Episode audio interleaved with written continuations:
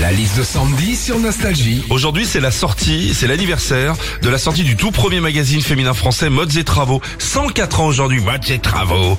De la mode en passant par la cuisine ou la déco. Qu'est-ce qui se passe dans les magazines féminins, Sandy? Eh bien, déjà dans les magazines féminins, t'as toujours des tests psycho avec des questions parfois bizarres, genre euh, quels légumes êtes-vous? Alors euh, tu réponds aux questions à la fin, tu calcules combien t'as de réponses A, B et C pour savoir quel légume tu es. Et là, bah on t'annonce que t'es un pois chiche. Hein. Dans les magazines féminins aussi, t'as toujours les tendances mode. Après, moi, je les trouve toujours un peu bizarres aussi les tendances mode dans les magazines féminins. C'est genre euh, cet hiver, la tendance, c'est l'imprimé écureuil. Ok, donc on doit tous s'habiller comme si on allait bosser à la caisse d'épargne. Enfin, t'es un petit peu perdu quand tu lis un magazine féminin. Bah oui, en première page, on te met euh, par exemple euh, objectif fermeté, comment perdre sa graisse en 8 jours. Et puis sur les toutes dernières pages, t'as c'est l'hiver, nos 7 idées de gratin de fromage à faire de toute urgence. hein.